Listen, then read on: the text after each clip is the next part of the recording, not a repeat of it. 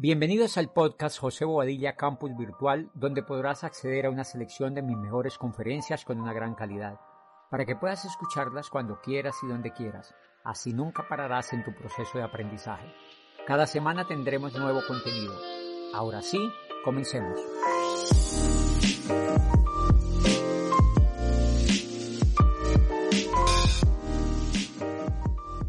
Yo quiero decirles eh, que en esta historia yo voy a contarles un poquitico de la historia eh, con tres objetivos principales. La primera, eh, para que se den cuenta el poder, la gran potencia que tiene nuestro negocio, la gran prosperidad que genera el negocio de Amway y, y, pues la oportunidad inmensa que significa en general la industria del network marketing para cualquier persona que tenga un sueño. Esa es la primera parte que yo quiero mostrarles en esta historia. La segunda cosa que quiero eh, permitir que ocurra en ustedes es el, el, el el respetar a la gente, el conocer a la gente, el hacer que, que ustedes vean a través de mi pequeña historia eh, cómo ustedes pueden eh, entender a los demás, que es clave en el network marketing, es clave en este negocio. Y lo tercero, pues decirles el tesoro que hay oculto en las personas que vemos allá afuera, en abogados, médicos, odontólogos, científicos, profesores y personas comunes y corrientes, el gran, el gran, el gran, el grandísimo tesoro que hay allí. La primera cosa pues es demostrarles un poquito de cómo eh, la industria del network marketing es increíblemente generosa con las personas que tenemos un sueño.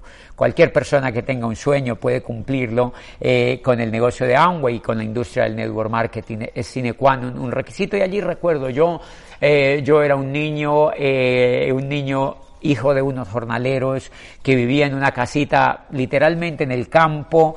Y yo no les voy a decir que fue una vida sufrida y que tengo una historia increíble untada en el barro y que, y pues que eh, la pasé muy mal. No, yo tengo que decirles que fui un niño feliz, porque la felicidad muchas veces no tiene que ver con cuántos juguetes tienen los niños, ni con cuán grande es la casa donde viven, eh, ni, ni siquiera eh, pues con cuántos carros tienen para voltear caminar y para viajar y para conocer. Yo creo que la felicidad es muy esquiva y eso me enseñó mucho, mucho, mucho, mucho a mí, porque mi niñez fue una niñez de escasez de cosas, de escasez eh, de, de, posibilidades de las que hoy conocen los niños y que la gran mayoría de niños tienen hoy en día.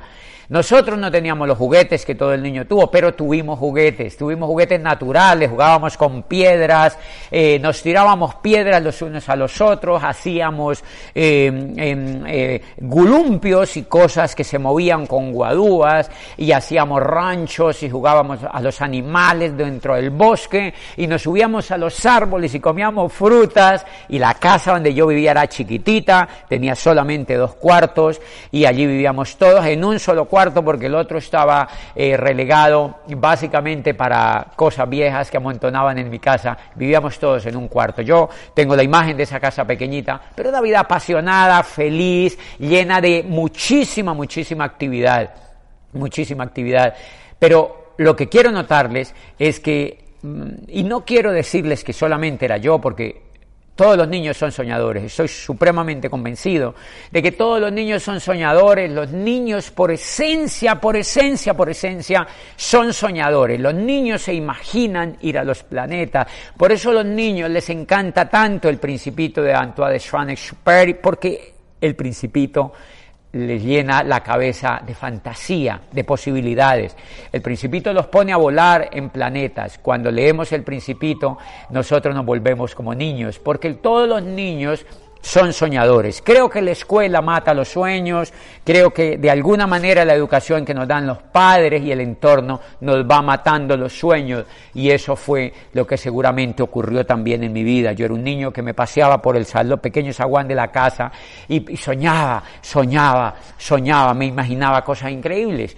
Eh, pero nada, eh, uno empieza a tener profesores negativos, papás negativos, vecinos negativos, y uno empieza a darse cuenta que la mayoría de las personas viven su vida trabajando para comer, trabajando para vestirse y trabajando para pagar un simple techo. Y eso a mí siempre me llamó la atención de cómo la mayoría de las personas pasaban pues buscando un simple techo para vivir, un poco de comida para comer y pues cómo comprar ropa para vestirse. Esas eran las tres cosas eh, que además Maslow nos las hizo notar eh, que eran las básicas, las básicas, las básicas de cualquier ser humano y que de todas maneras es algo que nos conecta con los animales. Los animales también viven preocupados. Fíjense que los animales se preocupan mucho menos, eh, al menos por vestirse, porque ellos ya vienen vestidos, pero se preocupan por comer y quizás se preocupan por dónde van a dormir. Eh, los animales se inquietan mucho cuando llegan las seis de la tarde o la hora donde ellos duermen. Las aves, por ejemplo, se inquietan muchísimo cuando empiezan a llegar la tarde, porque ellas empiezan seguramente a, a tener el instinto de dónde van a dormir. O sea que los animales se, se preocupan por dónde van a dormir, por qué van a comer. Los seres humanos agregamos una preocupación adicional que es ¿qué me voy a poner? ¿Qué me voy a poner? Y esas tres preocupaciones nos mantienen muy, muy, muy, muy a la par de los animales. Eso quiere decir que a mí siempre me llamó la atención de por qué la mayoría de la gente que yo conocí alrededor de cuando yo estaba niño vivía preocupada solamente por esas tres cosas. Pero yo de niño, ya preocupado por otras cosas, yo decía, yo quería viajar, yo sentía, eh, me parecía el mundo mágico, eh, creía que era posible las cosas, me parecía increíble que la luna saliera y saber y no saber nada. Cuando yo nací, hacía muy poco el hombre había ido a la luna.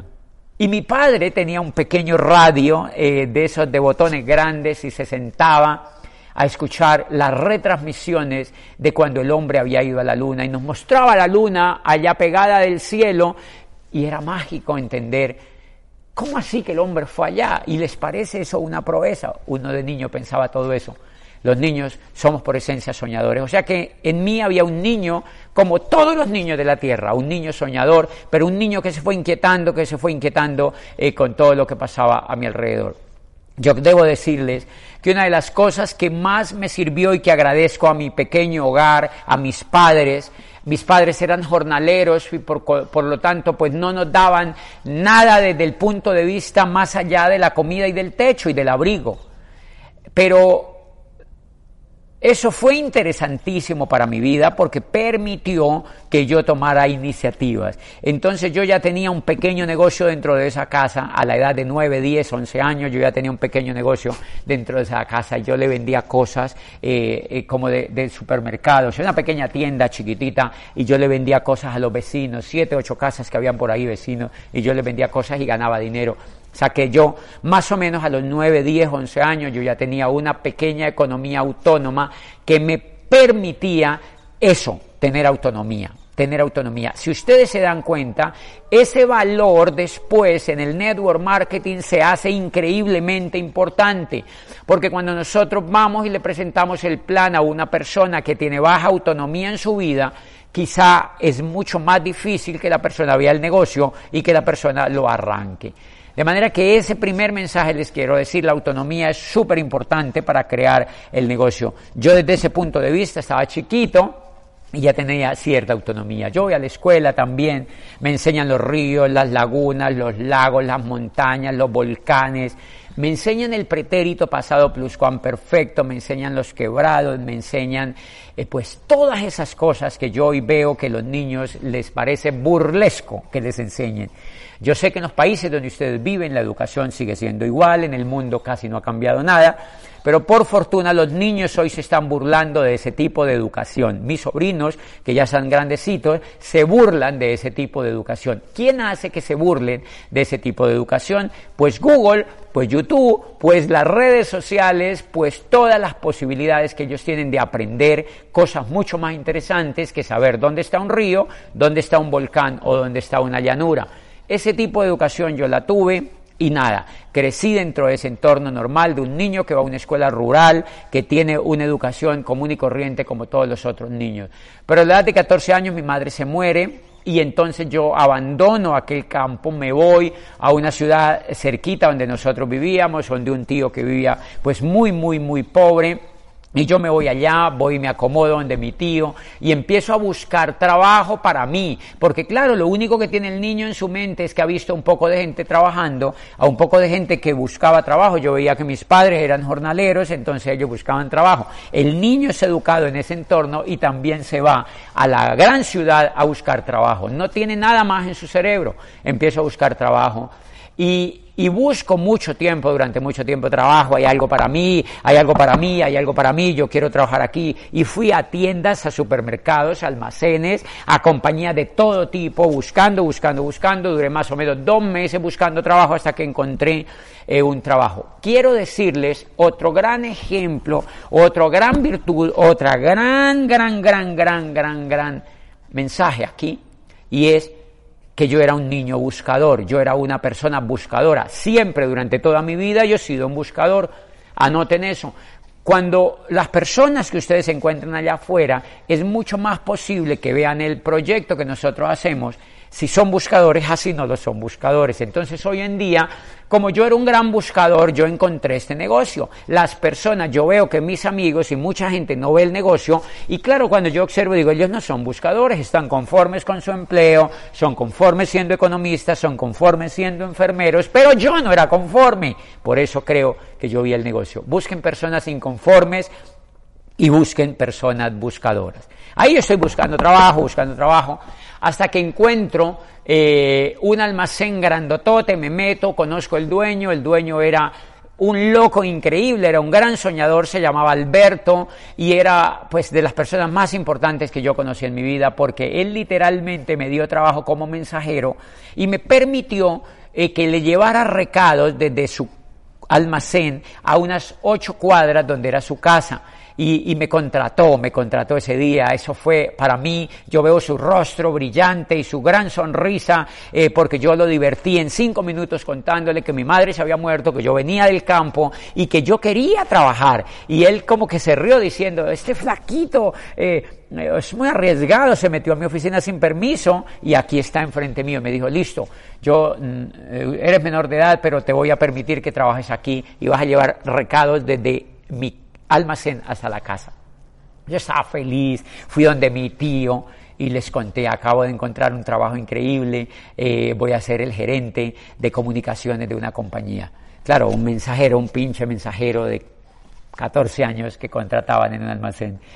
Y qué cosa más linda la historia que allí empezó a empezar, porque cuando yo voy a, esa casa a dejar un ramo de flores que me mandaron a dejar, él le mandaba flores a la esposa. Después comprendí que él era muy infiel, tenía varias esposas y obviamente las consentía muchísimo para poder tenerlas a todas contentas. Qué gran, eh, pues, o sea, muy, muy interesante eso, ¿verdad? Entonces yo iba llegando con flores y voy y encuentro una señora súper alta, grandotota, eh, y era la esposa oficial del señor, le llevo sus flores, se las entrego, la señora me dijo, ¿usted quién es? Yo le digo, soy nuevo en la compañía, y ella veía una novela en ese momento en el televisor, creo que se llamaba Los ricos también lloran, una novela mexicana que invadió toda América Latina por esa época. Entonces yo me veo, me pongo enfrente del televisor a ver la novela, y yo le hacía comentarios a la señora de la novela, y ella se reía, ella se reía. Y al principio yo vi que era una señora seria, cuando yo le hice comentarios sobre la novela que yo estaba viendo, yo vi que ella se reía, y me dijo, quédate a ver la novela. Ella dijo, quédate a ver la novela, yo ya estaba en el piso viendo la novela, un piso frío, pero una ciudad muy caliente y el piso era delicioso acostarse en ese piso. Todavía siento el frío en mi espalda cuando me senté allí, pa, me acosté en el piso y me puse a ver la novela. Noten un cuarto mensaje que les quiero dar. La señora, cuando yo le hice un comentario sobre la novela, ella se rió. Noten después lo que va a pasar con eso, porque la señora se hizo muy amiga mía, me protegió y ahí tengo un gran mensaje para ustedes. Yo aprendí una cosa, un secreto increíble en la vida y es que el que se ríe contigo hace negocios contigo.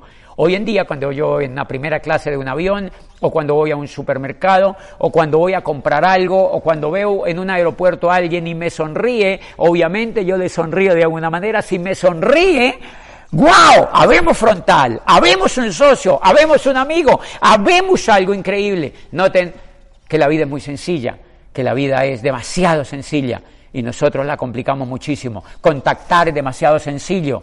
La señora, aquella señora de la historia, me enseñó a contactar, porque cuando yo le hice el comentario de su novela, ella sonrió.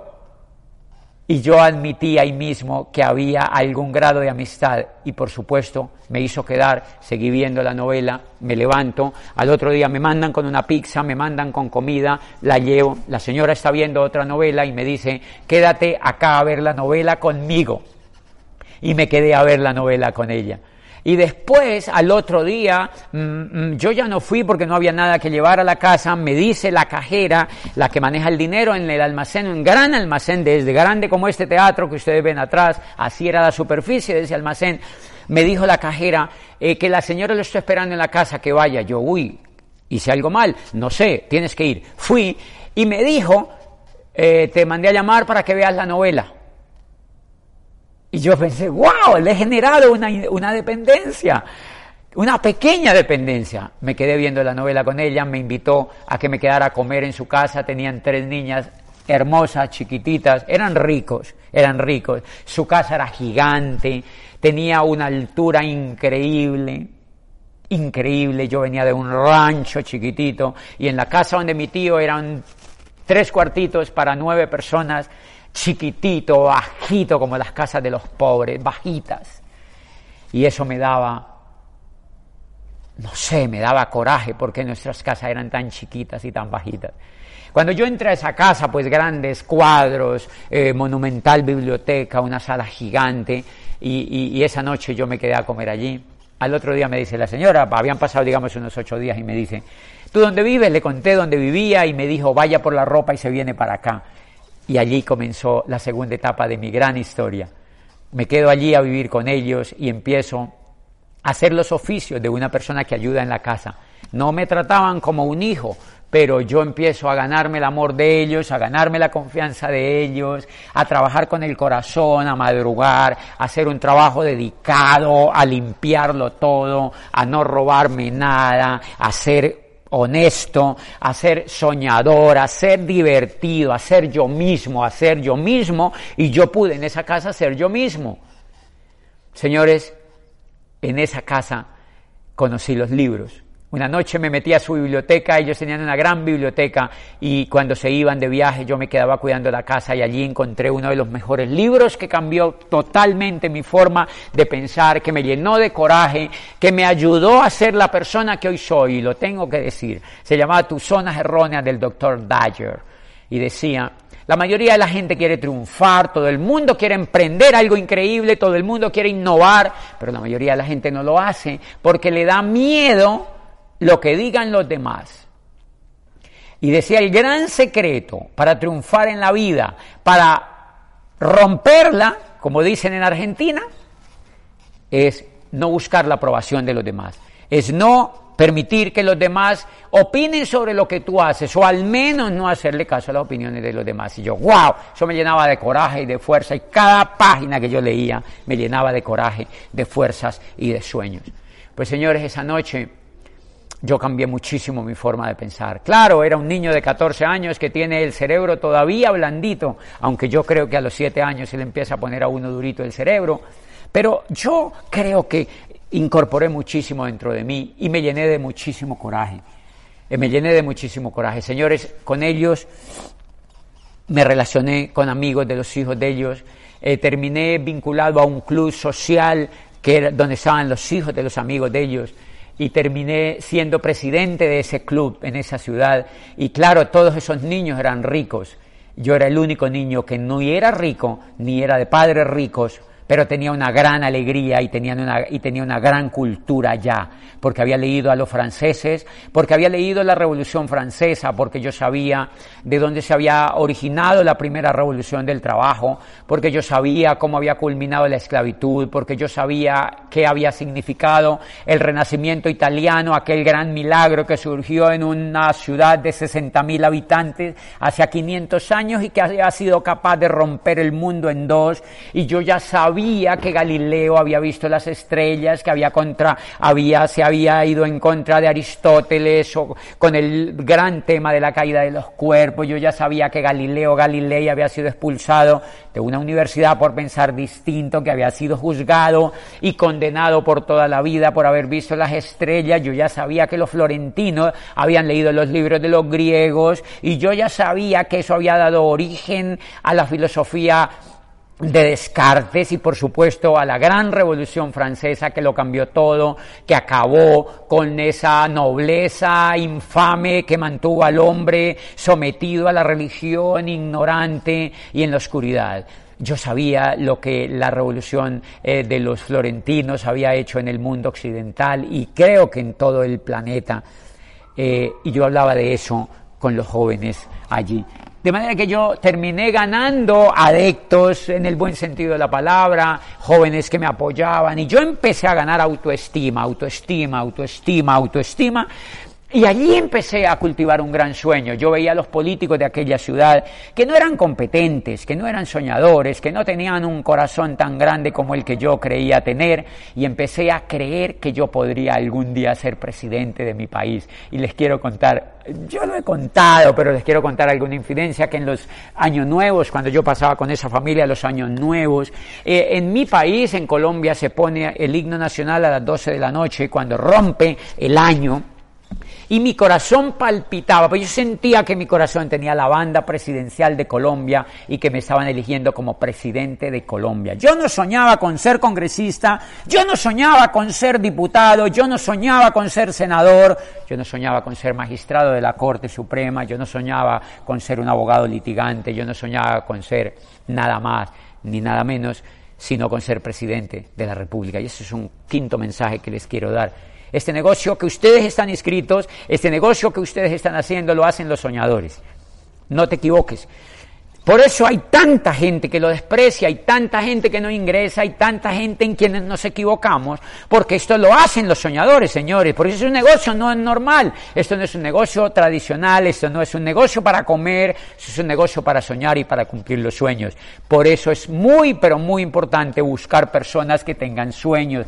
O si no hay personas que tienen sueños, y aquí quiero enviarles a ustedes un gran mensaje, porque hay muchas personas que llegan muertas a este negocio, y por eso es tan determinante el programa educativo, por eso es tan determinante los audios, los libros, los videos, los CDs, los eventos, los seminarios, las convenciones, porque allí es donde nos enseñan a soñar. Dime en qué otro sitio sobre la faz de la tierra nos enseñan a soñar, sino en el negocio de Amway. Yo he llorado en convenciones, yo he llorado en seminarios por la eticidad de la información, por el milagro de la comunicación, por lo directa de la información y allí está un gran secreto, busquen soñadores. Busquen soñadores. Un sexto mensaje que les quiero enviar a ustedes es busquen soñadores. Ahí había un soñador. Un soñador que quería ser presidente de la República. Señores, pues increíble, con los libros que leí, con la asociación con los hijos de, de los hijos, eh, de los amigos de los hijos donde yo me había creado. Yo tomé la determinación de que me iba a estudiar Derecho y Ciencias Políticas a una de las universidades más importantes que hay en Colombia, que se llama la Universidad del Cauca. Es una universidad pública de la época de la colonia española creada literalmente por Simón Bolívar y por toda la herencia que los españoles le dejaron a América Latina. O sea, así como los españoles tenían Salamanca y tenían la Complutense de Madrid y tenían la Universidad de Bilbao y tenían todas estas universidades, Bolonia en Italia y todo esto, así como Europa tenía estas universidades increíbles que los españoles conocían, cuando llegaron a América, ellos fundaron universidades y una de esas universidades fue la Universidad del Cauca, ubicada en una ciudad que se llama Popayán, al sur de Colombia. Y esa universidad justo salió cuando yo estaba en esa efervescencia de sueños en la portada de una revista y decía Academia de Presidentes. Decía la Universidad del Cauca en Popayán, es la única universidad por cuyos claustros han pasado 17 presidentes de la República. Yo en mi fuero interno decía, yo voy a ser el 18. Pues Tomé la decisión sin consultárselo a nadie, sin buscar la aprobación de los demás. Me preparé una de las mejores pruebas que se daban en Colombia de un estudiante porque tenía que tener un nivel alto académico para poder pasar allá porque era pagada por el Estado. Era una universidad pública y por supuesto la pagaba el Estado. De manera que me presenté durante dos veces y pasé como alumno de la Facultad de Derecho y Ciencias Políticas y decidí irme por mi cuenta, pagado por mi cuenta estudiando diurno de 7 de la mañana a 1 de la tarde. Pero lo más increíble, y este es el séptimo mensaje, el séptimo, así, el séptimo mensaje que les quiero dar. Esto lo hacen los locos. Porque un soñador es un loco, en el buen sentido de la palabra. Un soñador es un loco en el buen sentido de la palabra.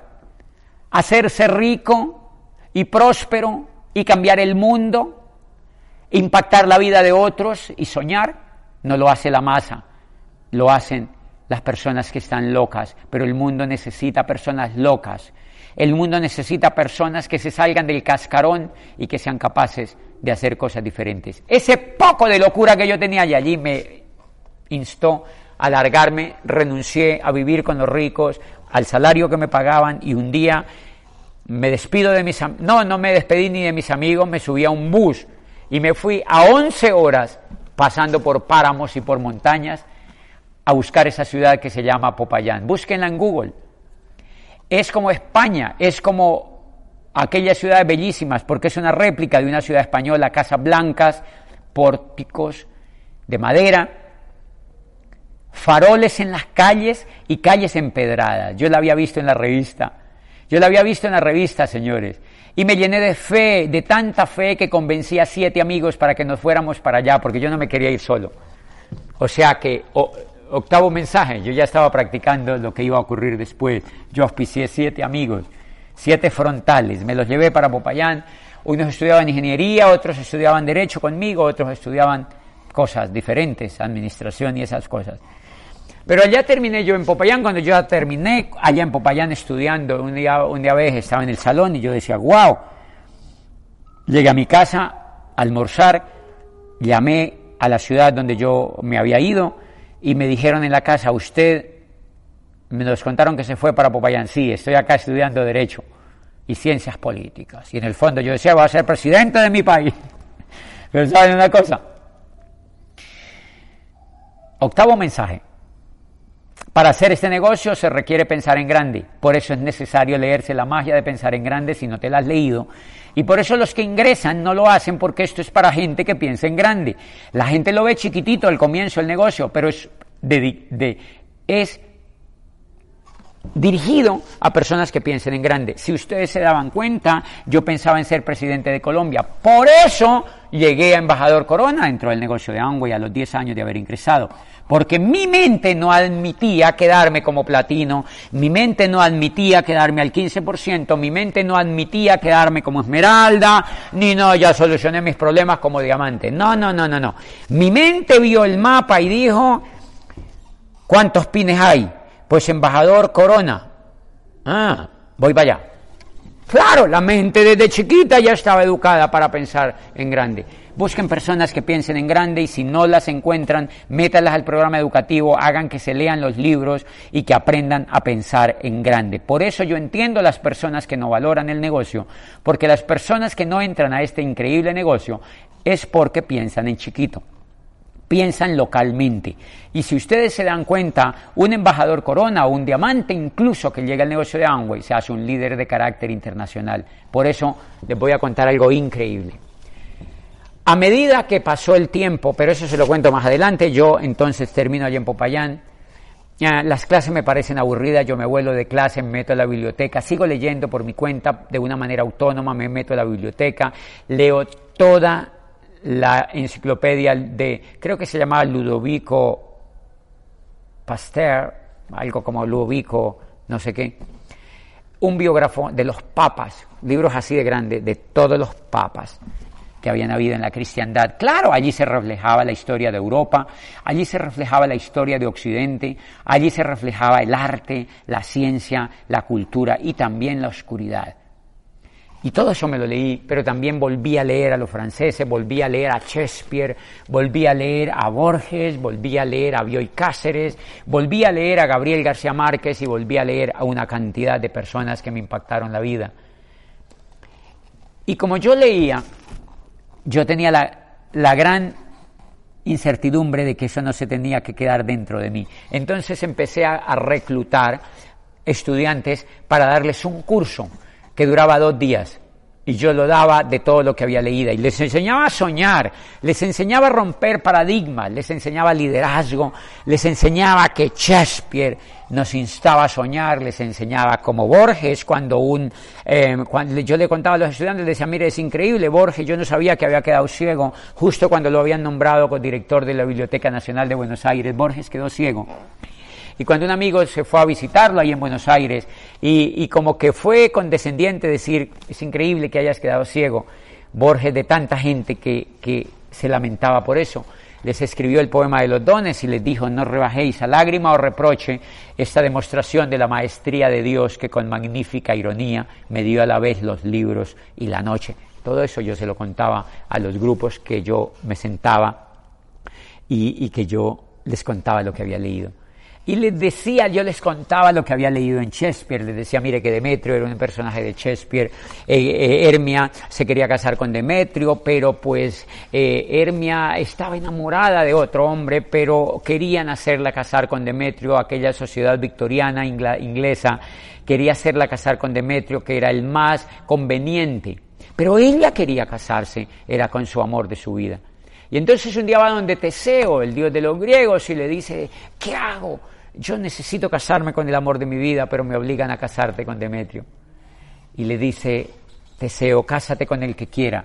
Pues para esta tierra, más vale la rosa arrancada del tallo a que la que marchitándose sobre la espina virgen crece, vive y muere solitaria y triste. Es decir, hazlo. Yo les contaba todo esto a los estudiantes y por supuesto empezaba a congregar estudiantes y los estudiantes eran fascinados con las cosas que yo soñaba, con las cosas que yo leía y con las cosas que les contaba. Noten una cosa, octavo mensaje, yo hacía ya de alguna manera algo extraordinario. Yo no iba a mi clase y no me contentaba solamente con ver la pinche clase, sino que yo iba a leer. Y no solamente me contentaba con leer, sino que yo compartía con los estudiantes lo que leía. Es decir, yo daba un poco más. Aristóteles decía que la excelencia era excederse, excederse. Y si ustedes se dan cuenta, eh, a nosotros nos han enseñado a ser michicatos con lo que hacemos, a hacer cosas limitadas y hacer lo mínimo, lo mínimo y lo mínimo. Y por eso cuando entramos a este negocio, pues hacemos los mínimos puntos, hacemos los pinches puntos de consumo y, y auspiciamos tres gatitos allí y no hacemos más. Es decir, se necesita para este negocio gente excelente, o sea, gente que en el buen sentido que Aristóteles hablaba, gente que se exceda. La excelencia es excederse. Por eso cuando dice, yo, yo se digo, yo soy excelente, claro que soy excelente, porque no es ser Dios ni es ser perfecto. Soy un ser humano que se acostumbró a excederse a excederse. Esa es la excelencia. Por eso ustedes, si quieren hacer ese negocio y si quieren construirlo en grande, o al menos quieren construir sus sueños y hacerlo realidad, pues tienen que aprender a excederse. Entonces ahí tenían un ser humano que se excedía. Y miren el, el gran, la gran recompensa que tiene la vida. Cuando yo terminé mis materias de derecho, eh, eh, fui buscado por una universidad privada para ser su rector me nombraron rector de una universidad privada, yo solamente había terminado las materias de esa universidad, de la pública, y en la esquina había una privada, que no son tan buenas a veces, hay universidades comunes y corrientes, en mi país hay universidades hasta en los garajes de los carros, pero esa universidad era un poco más grande, era privada y me llaman ahí a ser rector. Yo acepto, por supuesto, y les voy a contar por qué, no por qué yo acepto, porque yo había estudiado Derecho y en mi país, por aquella época, durante dura, cuando dura la carrera de Derecho, eh, cuando yo la hago, eh, había vivido el país la etapa más convulsionada de la historia que se halla seguramente reciente en Colombia. El narcotráfico estaba muy, muy, muy arriba eh, y, y toda una convulsión social. Habían asesinado a cinco o seis candidatos a la presidencia de mi país, uno muy famoso a nivel internacional que se llamaba Luis Carlos Galán, eh, que estaba listo para ser presidente de la República, yo me identificaba muchísimo, de hecho yo pertenecía a su movimiento y eh, por aquella época mataron un ministro de justicia famosísimo en Colombia que se llamaba Rodrigo Lara Bonilla, una persona brillante de una de las mejores universidades colombianas, abogado también, eh, que quería ser presidente, fue asesinado. Fra, fra, fra cinco o seis candidatos a la presidencia fueron asesinados en los cortos años que duró mi carrera de derecho y eso me llenó de muchísima nostalgia, me llenó de un, de un luto interior increíble, me llenó quizá de un miedo patético y le agarré como un susto al tema de la política Entonces mi vida quedó como una veleta sin norte, como una cometa sin norte, navegando por el universo sin norte. Y ahí me ofrecen el puesto de rector de la universidad y entonces yo digo que sí, porque no tenía para comer, no tenía para vestirme y no tenía un techo. Entonces acepto ser rector. Octavo mensaje o noveno o décimo o quinceavo mensaje.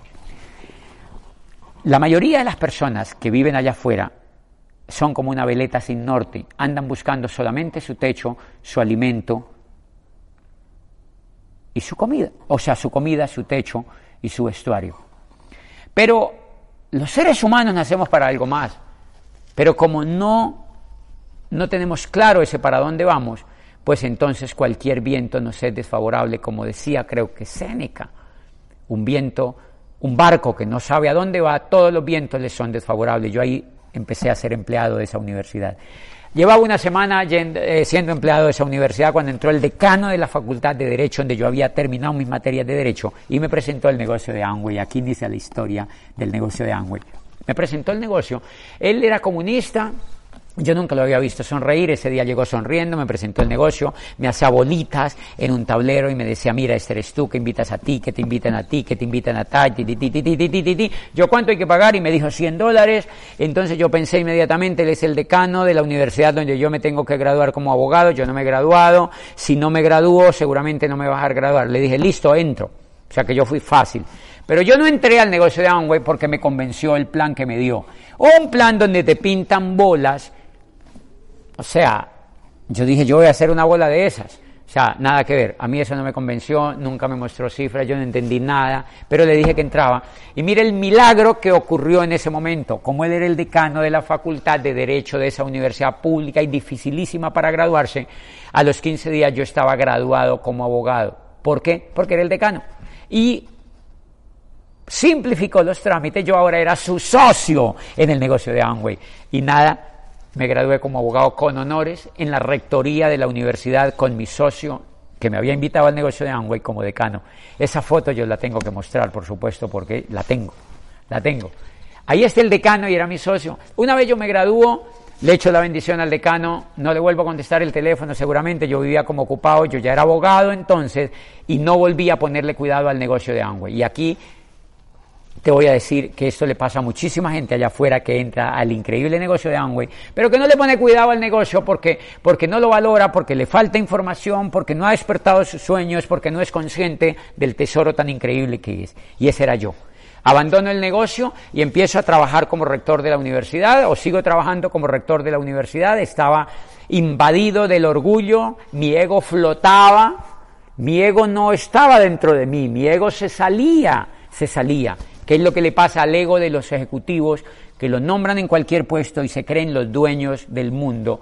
Pero no se dan cuenta que son esclavos de la economía y que su vida transcurre de la siguiente manera como transcurría la mía. Yo me, me, levantaba por la mañana, me bañaba, me iba a trabajar y por la noche veía televisión, me levantaba por la mañana, me bañaba, me iba a trabajar y por la noche veía televisión, me levantaba por la mañana, me bañaba me iba a trabajar, por la noche veía televisión, me levantaba, por la mañana me bañaba, me iba a trabajar y por la noche veía televisión, me levantaba, por la mañana me bañaba, me iba a trabajar y por la noche veía televisión, me levantaba por la mañana, me bañaba, por la noche veía televisión y al otro día me levantaba, me bañaba, me iba a trabajar y por la noche veía televisión y de pronto un día me levantaba, me bañaba y por la noche veía televisión y un día yo dije, eso no me gusta. Qué cosa más fea esto. Todo el día uno ahí, va, va, va, qué, qué cosa más horrible esto. Yo ya, mis sueños se estaban haciendo chiquitos, me estaba haciendo gris, aburrido, no me divertía ese trabajo, había pasado un año, 365 días levantándome, yendo a comer, y trabajando y bañándome, yéndome a la universidad. Eso me parece increíble. Un día dije, no, voy a hacer esto más, mi vida tiene que cambiar. Entonces me senté así en la cama en posición de Buda y dije, mi vida tiene que cambiar, mi vida tiene que cambiar. Y entonces al otro día yo dije, mi vida tiene que cambiar porque yo leía libros de liderazgo y decían en los libros, tienes que cambiar, tienes que cambiar, tienes que cambiar. Entonces yo dije, voy a cambiar. Entonces al otro día me levanté y me bañé y me fui a trabajar y por la noche vi televisión y al otro día me levanté, me bañé, me fui a trabajar por la noche veía televisión y al otro día me levanté. Nunca cambié. ¿Por qué nunca cambié? Porque nunca cambié la información que tenía en el cerebro y ese es el décimo mensaje. Las personas para que puedan soñar y para que puedan hacer este increíble negocio tienen que cambiar la información que tienen en su cerebro. ¿Por qué? porque cuando nosotros entramos a este negocio, digamos que nosotros tenemos Windows en el coco, y eso no funciona con Windows, funciona con iOS, funciona con Mac. Eso no es Windows, eso no es Microsoft, es Mac.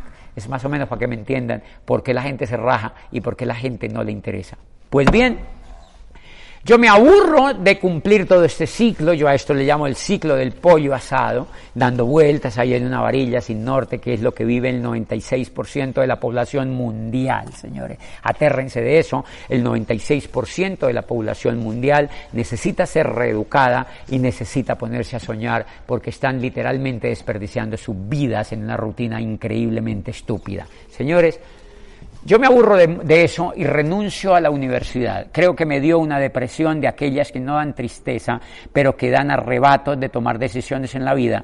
Renuncio a la universidad porque me había presentado a hacer un doctorado en una universidad en España, en Barcelona. Renuncio y me largo para allá, cojo dos maletas grandes y me voy. ¡Pa! Y termino estudiando psicología de las organizaciones en la gran Universidad Autónoma de Barcelona, en el campo allá arribísima, en, en, en, en en, en, no sé dónde, pero un campo increíble allá al norte de Barcelona. Pra, muy, muy cerquita a Francia, ya está eso casi. Me meto ahí a clase, yo empiezo a notar, yo hacía un doctorado, un PhD, yo quería, yo sabía, yo quería triunfar, yo quería buscar. Y me voy para allá, solito otra vez, sin que nadie me gastara nada. Nadie me pagaba la universidad cuando yo llego allá, a unos les gastaba el doctorado la reina Isabel, a otros les gastaba la reina Sofía de España, a otros les gastaba el presidente de Uruguay, a otros les gastaba el gobierno de la Kirchner en Argentina, y a otros les gastaba el gobierno de Peña Nieto en México, y a mí nadie me gastaba, o sea, yo estaba yo con yo, o sea, yo mismo me autofinanciaba. Es increíble, otra vez después de 20 años yo ya estaba en otra latitud del mundo buscando, miren lo increíble, yo era un buscador. Saben que me estrellé muchísimo porque un día le pregunté a un profesor, profesor, dígame cómo su vida, su rutina. Era un doctor que iba de París a darnos clase y hablaba español, por supuesto. Y me dijo, pues yo me levanto por la mañana, eh, me desayuno, eh, vengo a dar clase a la universidad, por la tarde visito una empresa, por la noche veo un poco la tele, y pues al otro día me levanto, eh, desayuno, me vengo aquí a la universidad a dar clase, por la noche veo un poco la tele, y yo, wow, es un pollo, pinche pollo asado, es lo mismo, es un pinche pollo asado. Salí a la calle en Barcelona y llevaba y veía llenísimo eso de trancones, trancones, trancones, tapones de carros, las calles invadidas de carros, déjeme pasar, déjeme pasar. Y yo, ¿a dónde va toda esta gente? Va a trabajar el metro lleno, lleno, lleno, lleno de gente peleándose por ir a trabajar. Y ese mundo me empezó a deprimir, lloré como nunca, lloré, me entristecí, mis lágrimas salieron de todas partes, yo lloré muchísimo y tomé la decisión de largarme de Barcelona otra vez para Colombia, regresé otra vez a mi país, pero antes de regresarme me acordé de lo que el decano me había dicho, que esto era para hacerse libre y que era para soñar y que Amway era un negocio increíble. Y ahora yo dije, ¿qué tal que eso hubiera sido verdad? Fui, busqué a Amway en España y una eh, secretaria me prestó un catálogo y, y, yo le dije, dame el nombre de la persona más exitosa aquí en España porque yo me quiero meter ese negocio. Yo me imaginaba que me iban a presentar a Miguel y Pilar Aguado, o que me iban a presentar a, a, Ángel y Maite de la calle. ¿Tú te imaginas la dicha donde me los hubieran presentado a ellos? Ahí había un soñador tirado en la basura, en la calle, emocionalmente destruido, que quería una oportunidad y que quería una mano amiga para que le ayudaran. Yo siempre me imagino cómo hubiera sido eso, pero así no funciona la vida. La vida nos enseña. Onceavo mensaje. La vida te garrotea un tiempo hasta que aprendas y eso me estaba pasando a mí. Por eso la empleada de Amway no me mostró a Miguel ni a Pilar, ni a Ángel y a Maite de la calle. No, me mostró una señora que llevaba 12 años en el negocio de Amway y que seguramente no había llegado ni al 12% y estaba trabajando en el ayuntamiento en Barcelona. Yo la fui, me presentó a su esposo y sus hijos, me mostraba productos, productos y una página TIES allí, nunca me dio un CD, yo nunca oh, entendí nada y me volví para Colombia, no entré al negocio de Amway, me volví para Colombia, tres años otra vez en Colombia como rector me levantaba, me iba a trabajar y por noche veía televisión, pero durante esos tres años duré diciendo, debe haber algo increíble, debe haber algo allá afuera, yo no creo que el mundo sea así, este mundo no me gusta, pero debe haber algo allá afuera, pero debe haber algo allá afuera, al menos tengo empleo, pero debe haber algo afuera. Y un día, habían pasado ya casi diez años de que me habían presentado el negocio de Amway el decano, y una persona que tenía más o menos la misma edad mía, en aquella época yo la había visto en las reuniones de Amway, y ahora la volví y la vi en una esquina. después de todo lo que pasó, de las lágrimas y de todo el tiempo que pasó y de esa decena de años perdidos prácticamente, la vi en la esquina y me dijo, ¡ay, José! Yo supe que había regresado otra vez, quiero contarte algo. ¿De qué se trata? Me dijo, necesito ir a tu oficina. Fue a mi oficina y me contó otra vez el negocio de Amway. Cuando me presentó el proyecto, unos números allí, yo dije, ¿de qué? Me dijo, es el negocio de Amway. ¡Wow! El negocio de Amway. Otra, no, yo me lo Me dijo, no, tú no has entendido nada. El negocio de Amway es para soñar. El negocio de Amway tiene un gran programa educativo. El negocio, si tú haces el negocio de Amway, yo sé que tú eres un gran soñador. Él iba y me observaba en los auditorios donde yo hablaba, donde yo les hablaba de sueños a los estudiantes y él me había observado. Des doceavo mensaje hay que observar a las personas antes de darles el plan. Él me había observado. Y treceavo mensaje de esta historia. Él llevaba ocho años auspiciando gente que nada que ver, auspiciando gente que se rajaba, auspiciando gente sin sueños, auspiciando pollos asados, auspiciando gente que no se quería educar, auspiciando personas que no seguían soñando y a personas, auspiciando personas que no se educaban. Pero miren lo increíble. Al octavo año él sale a la calle, me encuentra a mí, me auspicia y acababa de auspiciar a la primera persona que llegaría en el negocio de Amway, embajador Corona, en el mercado de Hispanoamérica. Qué gran mensaje les quiero dejar esta tarde. Si te quedas, todo va a ocurrir. Como él se quedó sin dejar de ir a los seminarios, a las juntas, dejando a sus hijos casi abandonados por ir a la convención haciendo todo el sacrificio de unos pobres que no tenían cómo vivir, pero lo primero que hacían era ir al programa educativo y ahora tenían la recompensa en una esquina de esa pequeña ciudad de Popayán, encuentran nuevamente a un ser humano que tiene hambre de éxito y que va a aprovechar y darle gracias al cielo por la oportunidad del negocio. Y por eso yo empiezo Empiezo a auspiciar gente, auspiciar gente, auspiciar gente, auspiciar gente, auspiciar gente. ¿Y saben por qué? Porque escuché los audios de Sergio y Charo Rivera, porque escuché los audios de Miguel Aguado, porque escuché los audios de Luis Costa, porque escuché los audios de Iván Morales, porque escuché los audios de Ángel y Maite de la calle. Yo recuerdo esa gran historia de Ángel, donde contaba esa historia de, de, de, de, de, de pastor de ovejas esa gran historia de pastor de ovejas y de policía que, que, que, guardaban un sueño increíble y yo decía, wow, eso me, me tiene una gran promesa y una gran recompensa. Me empiezo a incendiar con todos esos audios y yo flotaba de la gran emoción y empiezo a auspiciar personas, auspiciar personas, auspiciar personas, auspiciar personas. Me puse 30 frontales, empecé a subir el volumen, empecé a consumir los productos. Todos los días me escuchaba 7 a 10 audios estaba completamente excitado con el negocio, es apasionado como nunca. Y claro, cuando estás apasionado, auspicia mucha gente. Catorceavo mensaje, si te apasionas con el modelo educativo, si te apasionas con la educación, vas a auspiciar mucha gente. Llegué a Plata a los cuatro meses y me reconocieron en un auditorio de este tamaño, más o menos 700, 800 personas de pie, aplaudiendo durante tres minutos y yo acababa de llegar a Plata. Y ahí entendí uno de los principios del negocio, el reconocimiento. En la universidad yo había hecho como rector cantidad, cantidad de proyectos y, una vez habían pedido que me lo reconocieran y uno de los dueños había dicho, eso no tenemos por qué reconocerle nada, para eso se le paga. Ahora llegaba plata en el negocio de Amway, 700, 800 personas estaban de pie aplaudiéndome como un héroe. Y yo dije, juro que me quedo en este negocio de por vida. Y eso es uno de los principios más increíbles que tiene el negocio. Quinceavo mensaje para ustedes.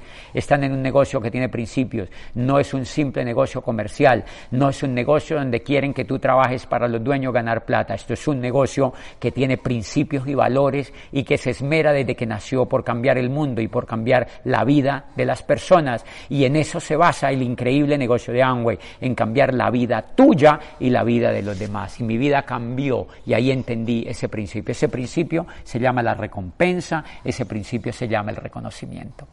Me quedo en el negocio, empiezo a auspiciar, a auspiciar, a auspiciar, a crecer, a soñar, a soñar, a soñar pasado el año yo estaba llegando a Platino y mi primer viaje fue en Río de Janeiro, pero justo en ese viaje eh, yo ya estaba entrando al nivel de Esmeralda, porque mis tres platas me habían visto tan apasionado y tres personas empezaron a correr conmigo y estaba llegando más o menos pasado el primer año al nivel de plata y entonces ahora era Esmeralda. Esmeralda fundador al año siguiente, diamante, diamante fundador, diamante ejecutivo, eh, doble diamante, eh, triple diamante, Eh, y un día me senté, yo ya era doble diamante y dije, ¿qué más da? Nadie ha llegado en América Latina al nivel de embajador Corona, hombre, eso es el pin más grande que tiene el negocio de Amway, yo me voy a lanzar y me lancé ese año de doble diamante a Corona y era el primer Corona que llegaba en el mercado, creo que hispanoamericano, es increíble, y el año siguiente llegué a embajador Corona. Señores, y desde que empecé el negocio de Amway y mi vida no cambió cuando llegué a Embajador Corona, ni cuando llegué a Diamante. Mi vida cambió cuando escuché los audios de sus líderes. Mi vida cambió cuando me leí los libros de la magia de pensar en grande, cuando leí Piense y hágase rico, cuando entendí que el milagro de la riqueza era un milagro personal, cuando entendí que el milagro de la pobreza eh, y, que, y, que, la, y que la, gran, eh, la gran dificultad de la pobreza estaba en la mente de las personas, cuando entendí que si yo desarrollaba mi autonomía y usaba un vehículo adecuado como el negocio de Amway, iba a cambiar la historia de mi vida, la historia de mi familia y la historia de miles y de miles de amigos alrededor del mundo. Pues eso es lo que ha pasado hoy. Hoy hay miles y miles de personas que nos siguen alrededor del mundo.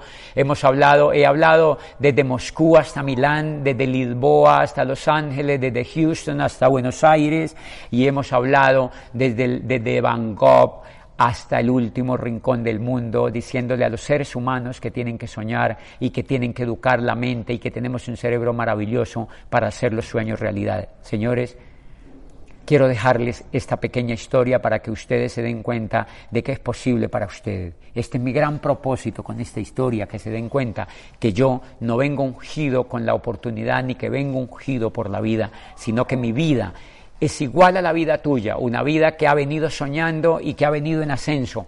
Lo único que requieres es educarte, lo único que requieres es entrenar tu mente y tu acción. Si la entrenas sin parar, tú vas a hacer tu sueño realidad.